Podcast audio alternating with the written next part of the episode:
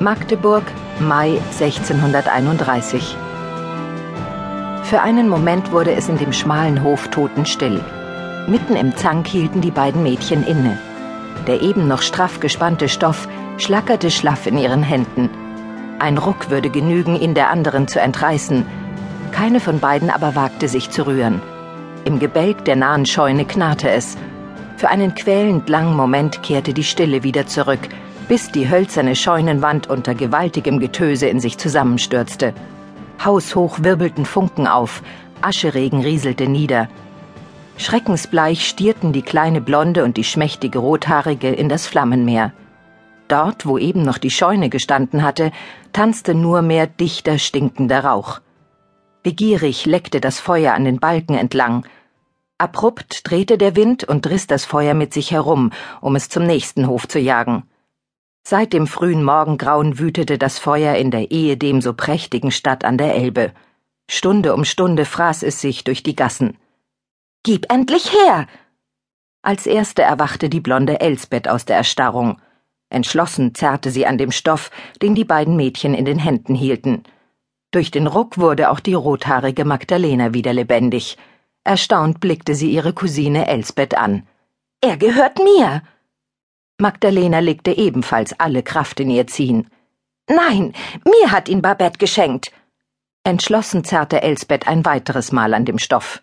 Du lügst. Sie ist meine Mutter. Deshalb hat sie den Rock mir gegeben. Wütend stampfte Magdalena auf. Nein, mir. Elsbeth genügte ein neuerlicher Ruck, um Magdalena ins Straucheln zu bringen. Ein lautes Ratschen war zu hören. Haltlos purzelten die beiden Mädchen nach hinten und betrachteten entsetzt die Fetzen in ihren Händen. Sofort stimmte Elsbeth ein markerschütterndes Schreien an. Im selben Moment schoss Magdalenas Mutter Babette um die Ecke, einen großen Berg Weißzeug vor der Brust, die ansehnliche Beute vormittäglichen Mausens in der frisch eroberten Kaufmannsstadt. Ein Blick auf die jammernde Elsbeth und die stumm dasitzende Magdalena genügte. Zornig warf sie das Weißzeug zu Boden, ohne auf den Dreck zu achten, und verpasste Magdalena rechts und links zwei Maulschellen. Dich werd ich lehren, deiner armen Cousine alles wegzunehmen. Elsbeths neuerliches Aufschreien unterbrach sie. Magdalena nutzte die Gelegenheit, sich unter der halb erhobenen Hand wegzurollen.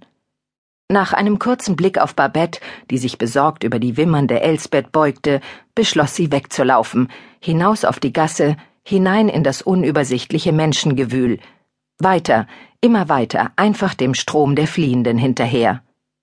Rechts und links brannten die Häuser lichterloh, das stete Prasseln schmerzte in den Ohren, die Hitze nahm den Atem.